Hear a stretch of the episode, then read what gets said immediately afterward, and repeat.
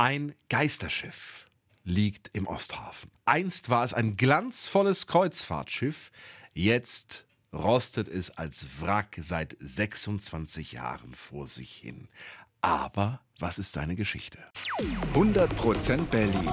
Ein Podcast von RBB 888.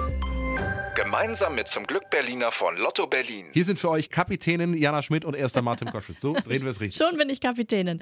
Ja, bei uns bekommt ihr ja immer spannende Geschichten aus Berlin und heute gucken wir uns mal das Geisterschiff im Osthafen an. Also wir machen einen kleinen Ausflug an die Spree. Einige Meter vom Ufer entfernt, so zwischen Badeschiff und den Molecule Men liegt es. Das weiße Schiff, 41 Meter lang, 5 Meter breit. Und es ist nur noch ein Wrack. Keine Fenster mehr, keine Türen, viel Graffiti. Und es liegt an dieser Stelle seit 26 Jahren. Der Name des Schiffs ist an der Seite noch zu lesen: Dr. Ingrid Wengler. Aber welche spannende Geschichte verbirgt sich hinter diesem Schiff? Und wer war Ingrid Wengler? Das verraten wir euch jetzt und wir stellen euch dazu einen Mann vor, Günther van de Lücht. Der Mann ist 85 Jahre alt, wohnt in Berlin und ihm gehört das Schiff. Geboren wurde er in Hessen, in Rüdesheim am Rhein. Er kommt aus einer Seefahrerfamilie, das hat er uns am Telefon erzählt. Ich konnte schon ein Schiff steuern, bevor ich Fahrrad fahren konnte. Aber beruflich geht er trotzdem einen anderen Weg. Er studiert Physik. Später arbeitet er in der Industrie und er lebt zusammen mit Dr. Ingrid Wengler, einer Ärztin. Er und seine Frau haben viele gemeinsame Pläne bis zum Jahr 1979, denn da stirbt seine Frau bei einem Autounfall.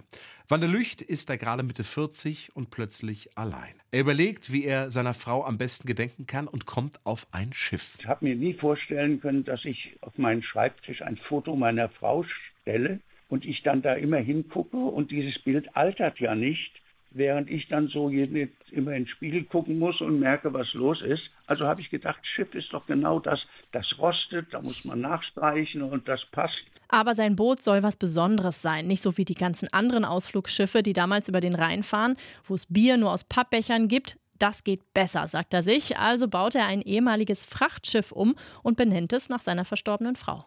Und die Dr. Ingrid Wengler ist wirklich ein wahres Schmuckstück. Die Wände teilweise aus Mahagoni-Wurzelholz. Das Essen wird serviert auf Meißner Porzellan und das Schiff hat sogar Fußbodenheizung. Wahnsinn. Mitte der 80er geht es endlich los. Start der Kreuzfahrten ist immer Frankfurt.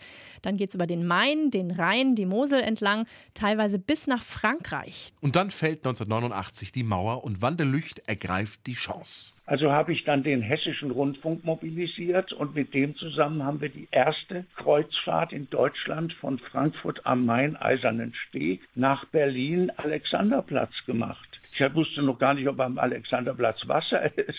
Später gehen die Touren dann noch weiter bis zur Mecklenburgischen Seenplatte und die Fahrten in der ehemaligen DDR sind ein echtes Abenteuer. Die Kanäle und Schleusen sind nämlich meist in ziemlich miesem Zustand. Es ist eine schöne, eine spannende Zeit. Aber Anfang der 90er wird es dann problematisch, denn die Schleusenwärter streiken. Zu dem Zeitpunkt ist das Schiff gerade in der Nähe von Templin unterwegs. Ohne Schleusenwärter kann es aber nicht weiterfahren, es ist gefangen. Zwischen zwei Schleusen. Und das mehrere Wochen lang. Aber die Schiffsgäste wollen natürlich nach Hause. Die Kosten für deren Heimfahrt muss Wandelücht übernehmen und auch die Ausfallkosten für die nächsten Gäste. Und dann wurde meine, meine Bank nervös, denn wenn sie so ein Schiff kaufen, das zahlen sie gar nicht aus dem Taschengeld.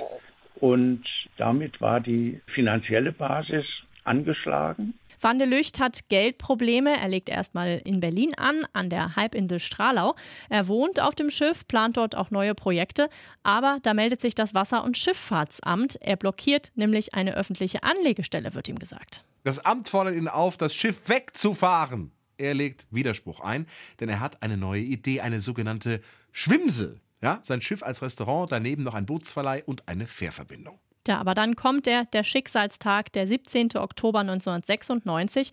Van der Lücht bespricht an diesem Tag seine Pläne mit der Senatsverwaltung und nach dem Termin dann der Schock. Und als ich dann zu meinem Schiff zurückkam, war es weg. Das Wasser- und Schifffahrtsamt hat sein Schiff abgeschleppt und zwar in den Osthafen in die Nähe der Oberbaumbrücke. Da liegt es dann einige Meter vom Ufer entfernt. Wandelücht kommt also nicht mehr auf sein eigenes Schiff. Tja, und dann das nächste Problem. Es ist Oktober, die Nächte sind kalt und das Schiff ist nicht winterfest. Es kommt, wie es eben kommen muss. Eine Leitung platzt im Maschinenraum. Das Schiff läuft langsam voll mit Wasser und sackt zwei Meter ab auf den Grund der Spree. Wandelücht kann es nicht fassen. Er verklagt das Wasser- und Schifffahrtsamt, aber er wird juristisch schlecht beraten und verliert den Prozess. Danach ist er pleite. Tja, und so liegt das Schiff seit 26 Jahren im Osthafen. Viele illegale Partys wurden drauf gefeiert, viel randaliert. Das früher so prachtvolle Schiff ist nur noch ein Wrack. Aber warum gibt es seit 26 Jahren keine Lösung? Naja, es ist kompliziert. Wandelücht ist der Besitzer des Schiffes, es befindet sich aber in der Obhut des Schifffahrtsamtes.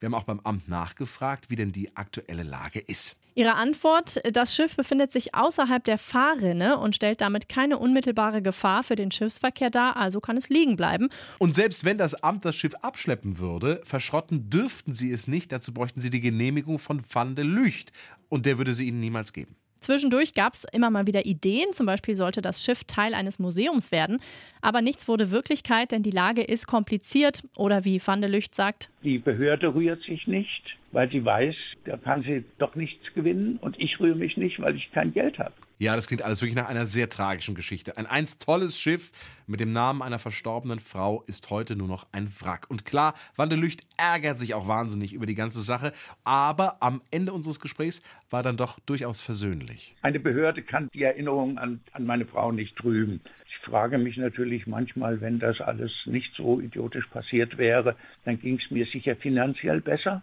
Aber möglicherweise hätte ich auch noch viel mehr zu tun. Also genieße ich das Leben, freue mich drauf, wenn ich jetzt hier die Sonne scheinen sehe, dass bald der Frühling wiederkommt. Also das, äh, das Leben ist mehr als, als Sachbesitz. Also wenn ihr mal über die Oberbaumbrücke fahrt, guckt mal in Richtung Osten, denn dort liegt sie, die Dr. Ingrid Wengler. 100% Berlin. Ein Podcast von RBB 888. Gemeinsam mit zum Glück Berliner von Lotto Berlin.